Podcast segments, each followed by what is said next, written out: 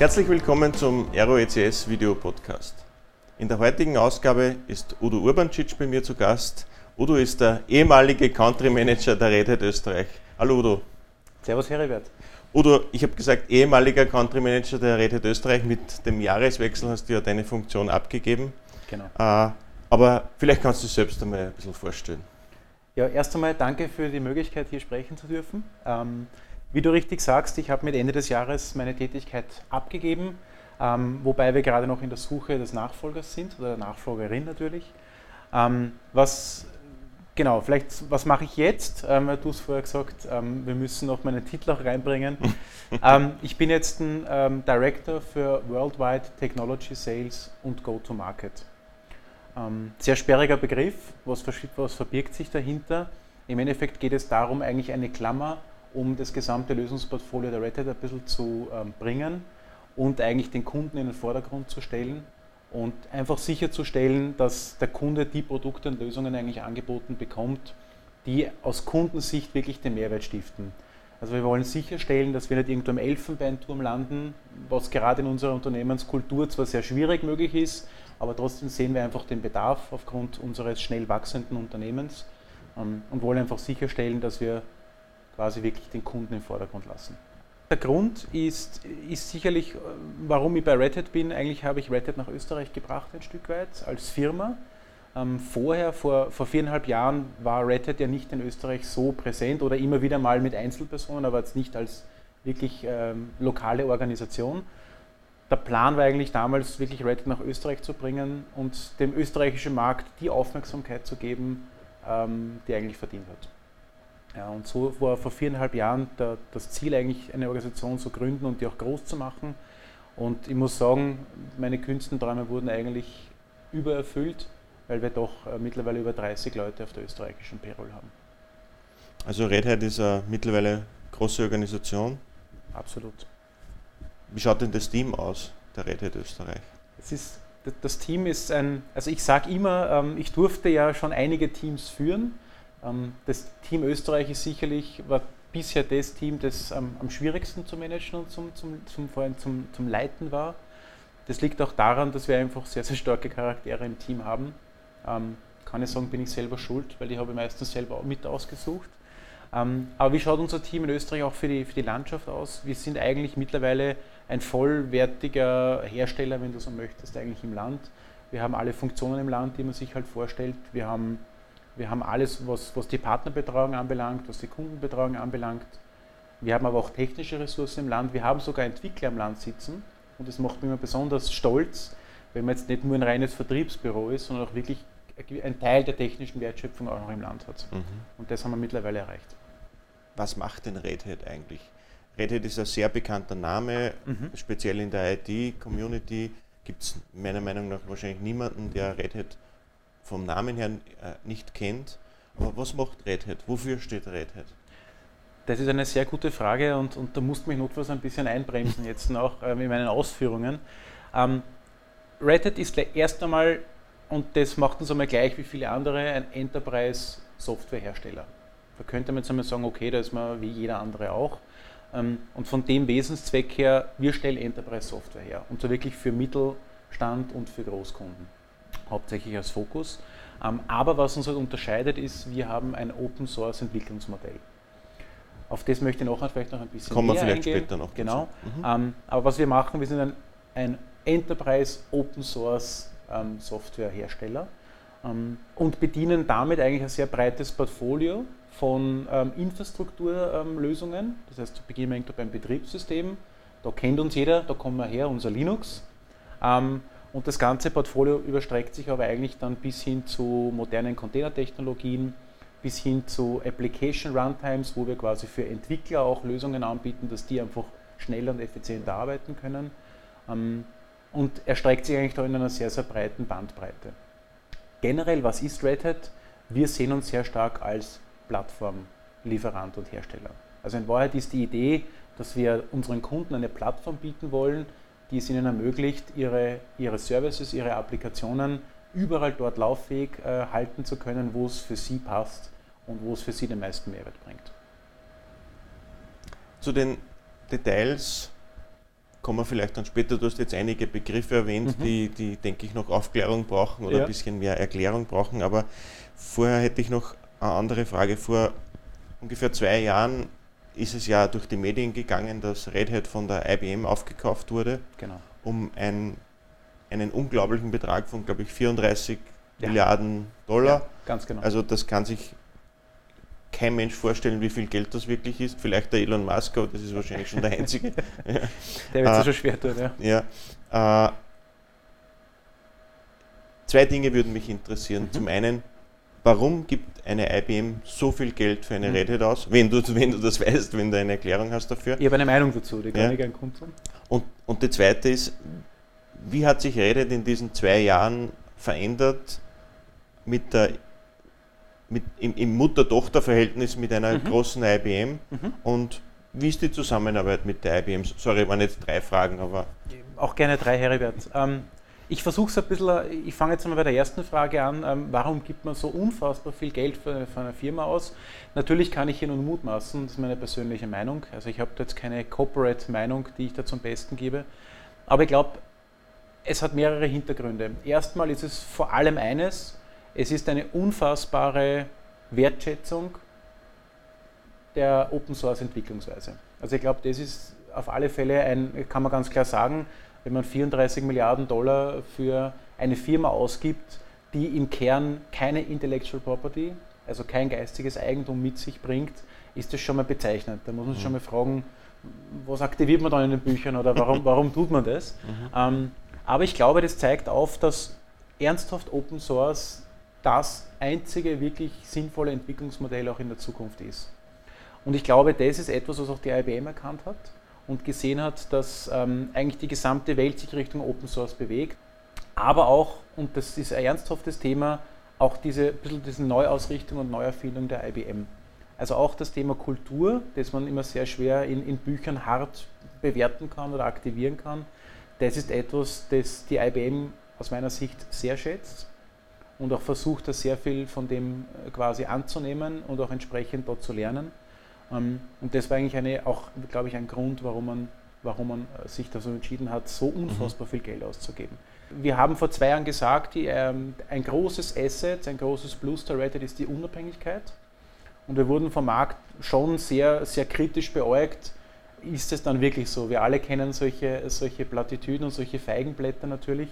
Ähm, ich glaube, das ist ernsthaft gelungen. Also bis zum heutigen Tag ist es so, dass die IBM uns fördert komme ich gleich dazu, mhm. und fordert, aber nicht irgendwo uns beeinflusst. Wir haben weiterhin unsere eigenen Produkt-Roadmaps, ähm, die wir vorantreiben. Wir haben alle sämtlichen Funktionen, die wir vorher gehabt haben in unserer Unternehmung, haben wir immer noch. Mhm. Ähm, und die, die IBM hat wirklich einen sehr, sehr starken Red Hat-Fokus bekommen aus meiner Sicht, was für uns auch sehr positiv ist und auch uns jetzt ganz neue Gespräche beim Kunden ermöglicht, die wir vielleicht in der Vergangenheit so nicht geführt hatten. Auf der anderen Seite für uns ist die IBM weiterhin ein Partner. Für uns ist die IBM ein wichtiger Partner, gar keine Frage, aber ganz klare Abgrenzung. Es ist ein Partner wie jeder andere Hersteller auch auf dem Markt, mit dem wir zusammenarbeiten. Mhm. Weil wäre das nicht so, würden wir unserem Versprechen, neutral zu bleiben, einfach nicht treu bleiben können. Mhm. Gut, jetzt hast du viele Begriffe äh, eingestreut in den ersten Minuten.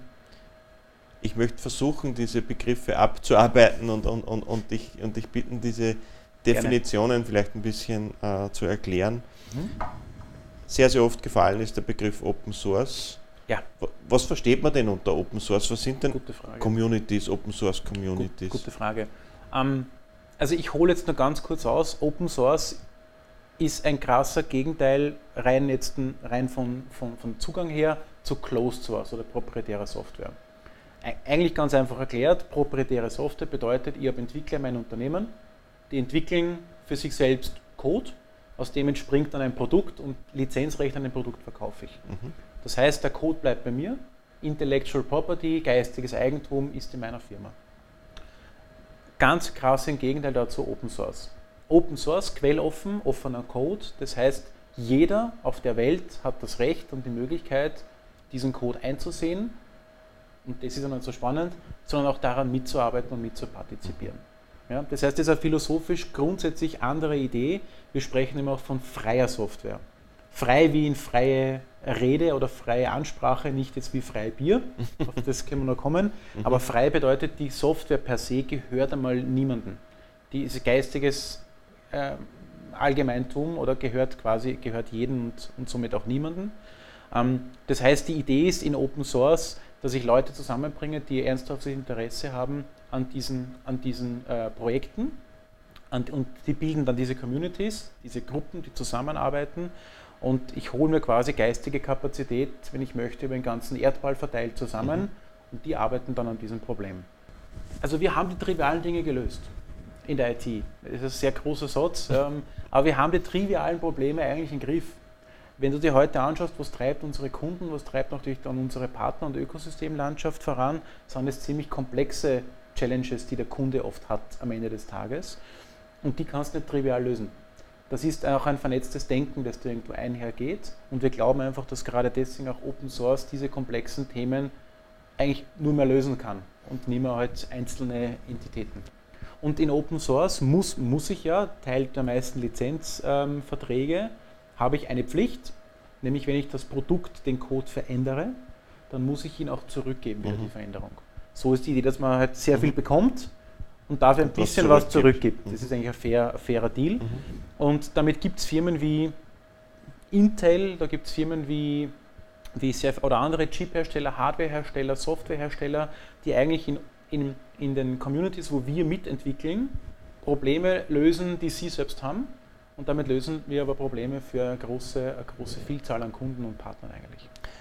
Aber jetzt kommt natürlich noch die Einzelfrage. Aber genau. warum soll jemand dann trotzdem dafür bezahlen? Das ist, eine, gute, ist eine, eine super Frage, die höre ich tatsächlich immer wieder mal, weniger oft, als man vielleicht glaubt, ähm, weil wir natürlich mit vielen Kunden arbeiten, die das Konzept dahinter oder die, den Wert dahinter verstanden haben. Aber die Frage ist sehr berechtigt, weil ich habe gesagt, die Software ist per se frei. Genau. Freie Software. Das heißt, du, ich auch als, als Udo privat kann man das herunterladen und kann es einsetzen. Und das ist auch richtig so. Ich, ich, ich mache eine kleine Analogie gerne, weil ich gerade das Glas Wasser da anschaue. Ich vergleiche das gern mit Wasser. Ähm, warum sollte ich für eine Flasche Wasser Geld zahlen, wenn ich per se Wasser gratis aus der Leitung bekommen kann? Ähm, Wobei die, die, die, die, die Leitungswasserfrage ist auch schon schwierig. Ich könnte zum Berg gehen und direkt aus der Quelle mir das Wasser dort abzapfen. Warum tue ich das nicht? Warum kaufe ich um Geld, um relativ viel Geld eine, eine, eine Flasche Wasser? Ähm, da könnte man jetzt viele Antworten drauf geben, aber eine, die jetzt vielleicht auf, die, auf, das, mhm. auf das Bild hinpasst, ist, ich habe da sehr viele Aspekte abgehandelt, wenn ich diese Flasche Wasser kaufe, ähm, für die ich selbst sorgen müsste, wenn ich das Wasser direkt aus der Quelle hole. Das heißt, ich denke an Qualitätssicherung. Klar ist das Wasser irgendwie verkeimt, ist es verschmutzt und ich, die Analogie komme ich gleich mhm. zur Software. Ähm, ich habe einen gewissen Convenience-Faktor dabei, weil ich kaufe einfach abgepacktes Wasser und ich weiß, auf das kann ich mich verlassen. Mhm. Das ist getestet, das ist geprüft. Ähm, das kann ich leicht transportieren. Ja? Das hat ein Gebinde, in dem ich das gut verwenden kann. Ähm, und das ist für mich eine wunderbare Analogie, warum ich für Open Source Software Geld zahlen soll. Weil ein Kunde zahlt uns kein Geld für die Software per se, weil die Software gehört uns ja gar nicht. Die ist ja quasi wiederum geistiges Allgemeingut. Mhm. Was du aber bei uns, wofür du bezahlst, die sind die Leistungen im Endeffekt ähnlich dieser, dieser Wasserflasche. Das heißt, du zahlst bei uns für Qualitätssicherung. Ähm, du musst dir vorstellen, wie funktioniert Open Source. Open Source ist eben eine große Community an Entwicklern, die immer, die getrieben sind oder selbst motiviert sind, da neue Technologien reinzubringen, neue Features reinzubringen. Mhm. Also super innovativ. Was ist aber der fahle Beigeschmack? Das hat teilweise eine sehr hohe Kadenz und ist sehr, sehr schnell. Das heißt, wenn du das Unternehmen hast und du möchtest dich auf diese Technologien verlassen, dann bist du eigentlich gezwungen, da oft sehr, sehr rasch mitzuhüpfen in diesen Update-Zyklen und eigentlich, ich sage jetzt einen Salopp, jeden Tag deine Technologien abzudaten, dass du Schritt hältst mit den Updates, mit den Security Fixes, Patches, mit allem dem, was du brauchst, dass das Ding stabil läuft. Kann fast kein Unternehmen der Welt mithalten. Was machen wir? Wir stabilisieren diese Projekte. Wir machen daraus wirklich konsumierbare Produkte. Die haben einen Lifecycle, die haben einen, einen Lebenszyklus von teilweise über zehn Jahren, wenn ich zum Beispiel an unser Linux denke, ähm, wo wir auch garantieren, dass wir systemkritisch relevante Dinge, die ganz, ganz vorne in der, in der Open Source Welt passieren, backporten. Das heißt, wir nehmen diese Lösung dieses, dieses Security Issues und schreiben den in den alten Versionen, mhm. den vermeintlich alten Versionen nach, beim Backporting, dass du quasi mit deiner vermeintlich alten Version ähm, aber eine Stabilität hast und trotzdem Performance-Updates bekommst und vorhin sicher bist. Das ist ein Thema, das wir zum Beispiel machen. Das zweite Thema ist natürlich das ganze Zertifizierungsthema. Das heißt, wir garantieren dir, dass unsere äh, Systeme so stabil sind, dass du auch von anderen Herstellern Produkte mit dem gemeinsam verwenden kannst. Da gibt es quasi Brief und Siegel dazu. Ähm, das heißt, jeder Hardwarehersteller dieser Welt quasi läuft mit unseren Pro Produkten, aber auch sehr viele andere Softwarehersteller äh, nutzen unsere Produkte als die Plattform ihrer Wahl. Und das ist quasi ein, ein großes Sicherheitspaket, das du dir da eigentlich ein Stück, das. Das, das heißt, ihr habt, ihr habt den Optimalfall aus Kundensicht geschaffen. Freie Software, die sehr schnell, sehr dynamisch entwickelt wird durch eine große Community mit dem stabilisierenden Faktor, der das, die Software, die produzierte Software dann auf ein, auf ein Level hebt, wo ein Unternehmen dann das auch vernünftig einsetzen kann.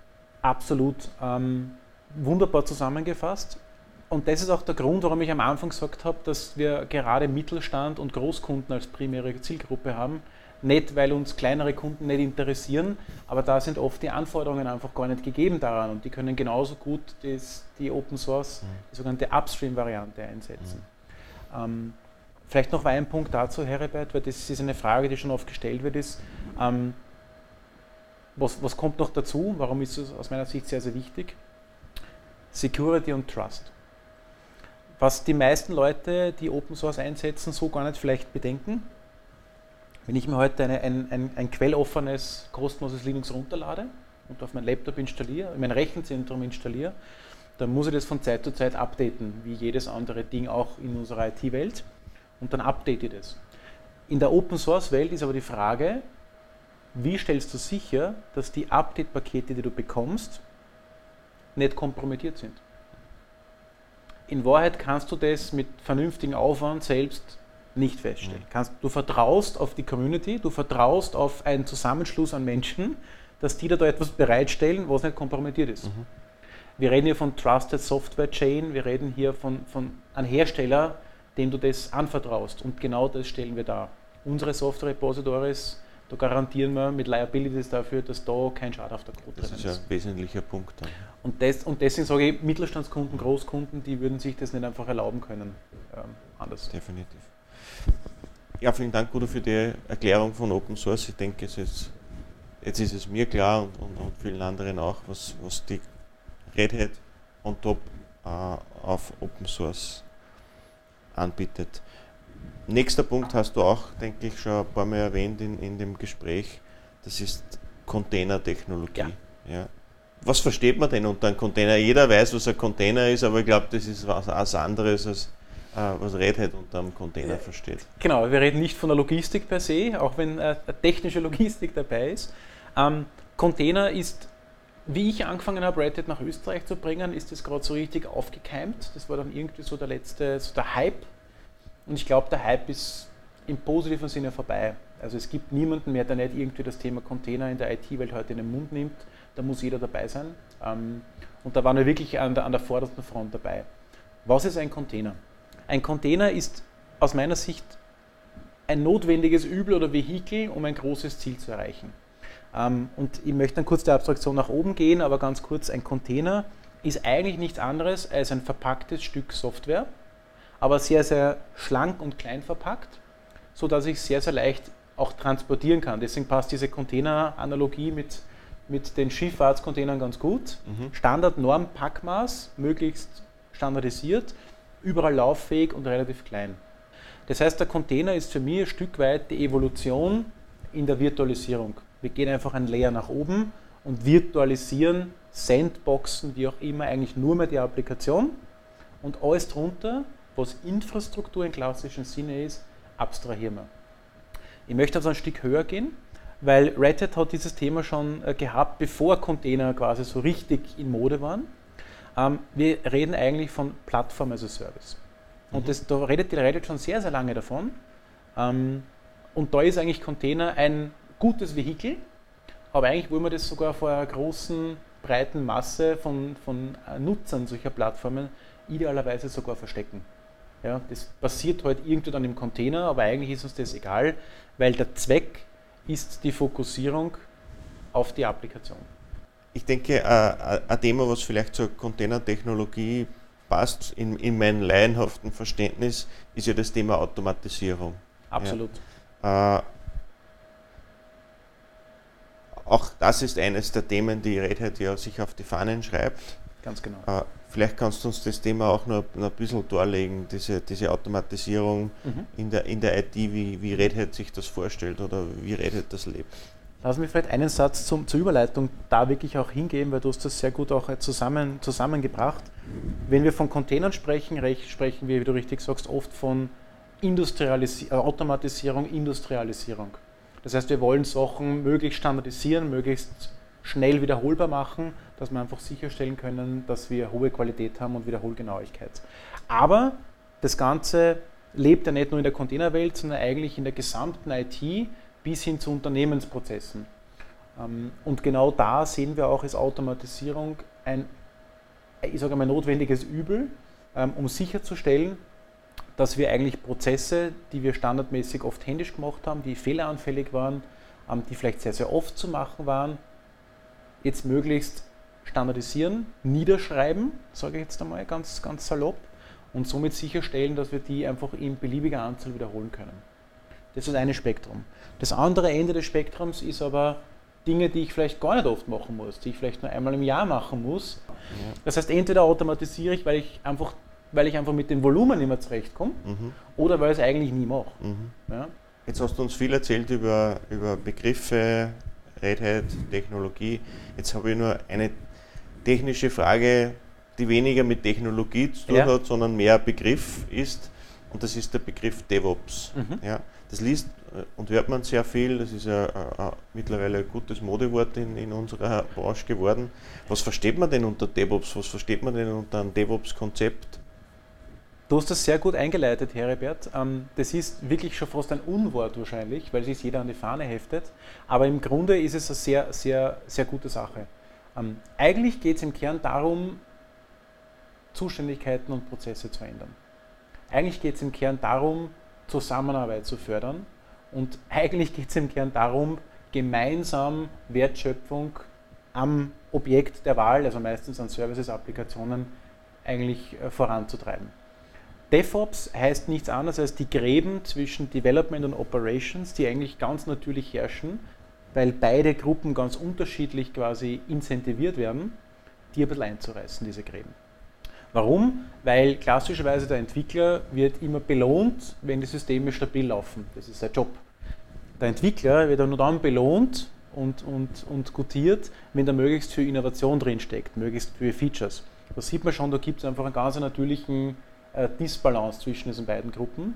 Und deswegen gibt es diesen berühmten virtuellen Zaun, wo man eigentlich dann, wo der Entwickler dann die Applikation drüber schmeißt und sagt, ähm, Geht mir nichts. Geht mir nicht, halt schon andere. Ne? Mhm. Und genau da wollen wir, da wollen wir quasi ähm, mit, mit DevOps, genau da wollen wir mit DevOps eigentlich helfen. Ähm, also nicht wir, sondern es ist eine Bewegung, die will da helfen, diese Gräben zu, zu minimieren. Das heißt, mit DevOps überlege ich mir eigentlich, wie kann ich vielleicht kleinere funktionelle Teams auch gestalten, die in einer bis hin zur Vollverantwortung für den gesamten Lebenszyklus eines Services quasi dastehen. Ja? Das heißt, ich versuche ganz klar Silos abzubauen. Mhm. Ich versuche ganz klar, ähm, aber auch dann Agilität zu fördern. Und wir als Red Hat postulieren hier seit Jahren, dass unser Portfolio, also gerade Richtung Container, Automatisierung, alles das, was wir kurz angerissen haben, das technologisch und technisch unterstützt und dass es super Tools sind, das zu ermöglichen. Aber es ist letztlich der Mindset und, und eine gewisse Kultur, die da ähm, sich ändern muss dass das ganze Ding ja wirklich funktioniert. Mhm. Development lernt von, mhm. von Operations, Operation lernt von Development. Mhm. Und das ist einfach eine schöne Sache. Jetzt, das bringt mich vielleicht noch zu, zu einer Frage, die, die ich gerne stelle in diesem Rahmen. Das ist das Thema Partnerschaften. Ja. ja. Jede, jede, jede Branche, die IT-Branche ganz besonders, denke ich, lebt von Partnerschaften. Ja. Äh, Red Hat lebt auch von den Channel-Partnern äh, die, man, die man hat im Markt. Ja. Wie geht es denn Red Hat mit dem Channel in Österreich? Wir haben ein, ein Riesenglück, ähm, weil wie wir vor viereinhalb Jahren gestartet haben, haben wir uns sehr, sehr stark auf Innovationsthemen gestürzt, als Red Hat Österreich von Anfang an. Und wir haben eigentlich eine sehr, sehr erquickende Anzahl an wirklich hochspezialisierten und committeden Partnern auch äh, quasi nicht nur aufbauen können, die sind gemeinsam mit uns entstanden, die waren dann in den Startlöchern. Wir haben das Vertrauen dieser, dieser Partner erarbeitet, dass wir auch hier bleiben und hier, hier wirklich auch für Konstanz und, ähm, stehen. Deswegen geht es uns da sehr, sehr gut. Ich glaube, wir haben ein sehr, sehr großes Know-how in der Partnerlandschaft in Österreich. Ähm, merkt man auch, dass viele dieser, dieser Partner international gebucht werden, also weit mhm. über die österreichischen Grenzen hinweg. Und deswegen geht es uns mit Channel sehr, sehr gut, weil es jetzt für uns eine Schwingtür ist. Ähm, deswegen auch die Partnerschaft mit euch. Also wir brauchen auch in der Distribution jemanden, der Value-Add denkt, ähm, weil wie schon gesagt, wir keinen Broadliner brauchen oder irgendjemand, der einfach die Produkte in den Markt hineinbringt. Das wäre für Red Hat zu wenig euer Chef, der ja mittlerweile auch der Chef der IBM ist, der Jim Whitehurst, hat ja ein sehr interessantes Buch geschrieben, äh, mhm. das ich auf deine Empfehlung hin auch gelesen habe. Das nennt sich Open Organization, kann man, denke ich, auch jedem empfehlen, mal ja. reinzuschauen. Äh, das, das, das, spricht ja davon, dass Reddit eine, eine Unternehmensstruktur oder eine Unternehmensorganisation eigentlich erfunden hat, die seinesgleichen sucht, die es in dieser Zeit nicht gab die von Offenheit geprägt ist, von Fairness geprägt ist, von Diskussion, Diskussionsbereitschaft geprägt ist. Äh, jetzt ist es immer natürlich sehr leicht, das in ein Buch zu schreiben und, und Managementlektüre kennen wir alle. Ja? Genau. Äh, und, und, und das dann von sich zu geben, aber das dann zu leben, das ist ja doch noch eine, eine andere Stufe dann. Ja. Wie lebt die Red Hat, diese Open Organization? Ähm, es ist spannend, Heribert, weil ich habe mir, wie ich zur Rede gekommen bin, genau die gleiche Frage gestellt. Ich habe das Buch vorher gelesen, mhm. ähm, habe mir gedacht, naja, das ist alles sehr schön blumig formuliert. Es entspricht tatsächlich der Realität. Also was hier drinnen steht, ähm, auch wenn es teilweise unglaublich erscheint, das ist wirklich die Red Hat. Ich glaube, dass es die Red Hat geschafft hat, diesem Prinzip in den großen Stil treu zu bleiben, in, in größten Stil treu zu bleiben äh, warum rede ich nicht in, dem, in, den, in den größten Superlativen? Weil wir natürlich von sehr starkem Wachstum geprägt sind. Und du musst dir vorstellen, dass seit ich bei Red Hat bin, wir wahrscheinlich 60% 70% Neuankömmlinge haben. Das heißt, wir, wir haben ja eine Kultur von uns, die, die müssen wir skalieren. Und das ist eigentlich die Challenge, die wir haben. Ja, also ganz offen und ehrlich, ich mhm. glaube, ja, wir leben es und ich komme gleich zu ein paar Beispielen, aber wir müssen auch sicherstellen, dass wir diese Kultur aufrechterhalten. Weil für uns ist das in Wahrheit der einzige USB, den wir ernsthaft haben. Das ist für uns intern ist es die Kultur, mhm. weil wir haben, wie schon gesagt, äh, kein geistiges Eigentum. Unser Asset sind die Mitarbeiter. Wir haben wirklich kein anderes. Also wir, wir, wir bleiben diesem Prinzip sehr, sehr treu, weil wir haben wirklich kein anderes Asset. Mhm. Wir haben ja nur die Mitarbeiter. Ähm, und deswegen sind wir da sehr, sehr fast schon fanatisch, was das anbelangt. Ähm, Unsere Kultur ist sehr stark geprägt von, von einem Konzept, nämlich der Meritokratie, der Meritocracy. Das heißt, die Grundidee ist, im Unterschied zu einer Demokratie oder Demokratie, äh, geht es nicht darum, dass wir jetzt ein, ein, ein, eine basisdemokratische Abstimmung für alles machen, sondern es geht darum, und das ist jetzt ein sehr, sehr schwierig zu exerzierendes und, und zu lebendes äh, Ideal, wir wollen, dass die beste Idee gewinnt. Mhm. Das heißt, es braucht sehr viel Diskussion, es braucht sehr viel Transparenz, es braucht sehr viel Vertrauen, dass auch alle Leute wirklich ihre Stimme erheben und ihre Ideen äußern. Und das liegt sehr, sehr stark am Management, das auch zu fördern. Und das ist oft ein schmaler Grad. Also ich kann es dir selbst aus meiner Erfahrung sagen. Ähm, ich habe, da gibt es wunderbare Kommunikationsforscher, die immer wieder sagen, wenn sie zehn Leute in einen Raum stecken, dann haben sie das Gefühl, dass das nur drei Leute sind, weil die drei dieses Meeting dominieren. Mhm kommst du einmal zu einem Reddit-Meeting nach Österreich, wenn diese besagten zehn Leute im Raum sitzen, hast du das Gefühl, dass zwölf Leute im Raum sitzen, weil sich da jeder quasi entsprechend äußert. Das ist sehr positiv, aber auch eine Gratwanderung für, für, für Leadership, weil du musst sicherstellen, dass Neuankömmlinge den Raum bekommen, sich wirklich zu äußern und nicht irgendwo quasi von außen gleich äh, ganz hartes Feedback bekommen. Mhm. Auf der anderen Seite musst du aber schauen, dass jeder wirklich auch zu Wort kommt. Ist da nicht die große Gefahr, dass man sich nur mehr mit sich selbst ja, beschäftigt? Absolut. Und die Gefahr ist absolut systemimmanent und deswegen braucht es, und da möchte ich jetzt gar keinen Leader bei Red Hat irgendwo herausheben oder sofort tun, aber da braucht es trotzdem am Ende des Tages, deswegen nicht Demokratie, deswegen habe ich es angesprochen, es braucht trotzdem am Ende des Tages eine Entscheidung des Managements. Wer hat das erfunden? Die Open Source Welt. Mhm. Also das ist nichts, was jetzt Red Hat sich ausgedacht hat und gesagt hat, hey, wir sind jetzt innovativ und machen da was anderes oder machen da was Neues. So funktioniert Open Source. Mhm. Du musst ja Merit, also du musst ja ein gewisses Standing erarbeiten, du musst für etwas stehen, du musst einen gewissen Wertbeitrag haben und dann wirst du gehört. Ganz automatisch, egal was du für einen Rang und Namen hast. Das mhm. ist bei uns ernsthaft zweitrangig. Gut, Udo, jetzt haben wir sehr viel gesprochen. Äh, ganz, ganz großen Dank für deine Ausführungen. Ich denke, wir haben sehr viel dazugelernt. Eine abschließende Frage habe ich schon noch. Gerne. Die stelle ich auch jedem Gast, der bei mir da sitzt.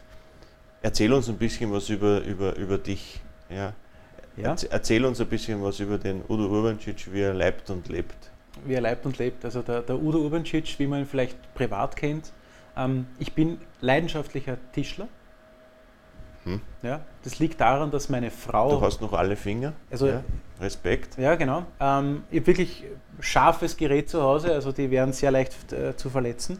Das liegt daran, dass meine liebe Frau Tischlerin ist. Ja, also das wissen wenige, glaube ich, mhm. über mich. Das ist wahrscheinlich jetzt ein bisschen ein Novum. Ähm, also ich bin handwerklich sehr engagiert. Das ist für mich ein wunderbarer Ausgleich. Ähm, habe zwei kleine Kinder, ähm, wo jeder sagt, dass die genauso sturköpfig wie der Papa sind. Also das ist, das ist, jeden, Tag, das ist jeden Tag eine neue Herausforderung mit den zwei Kleinen, aber es ist gut.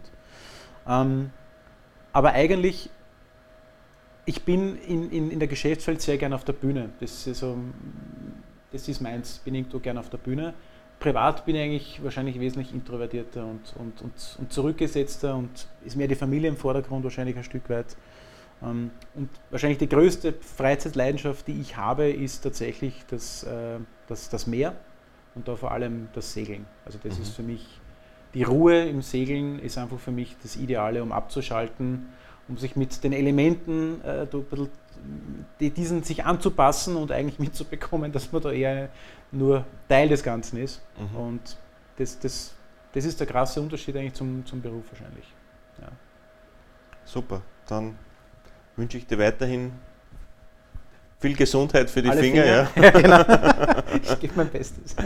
Danke vielmals, dass du bei mir zu Gast warst. Vielen Dank für die Ausführungen. Vielen Dank für die Einladung. Ja, alles Gute und gesund bleiben. Ebenfalls. Danke.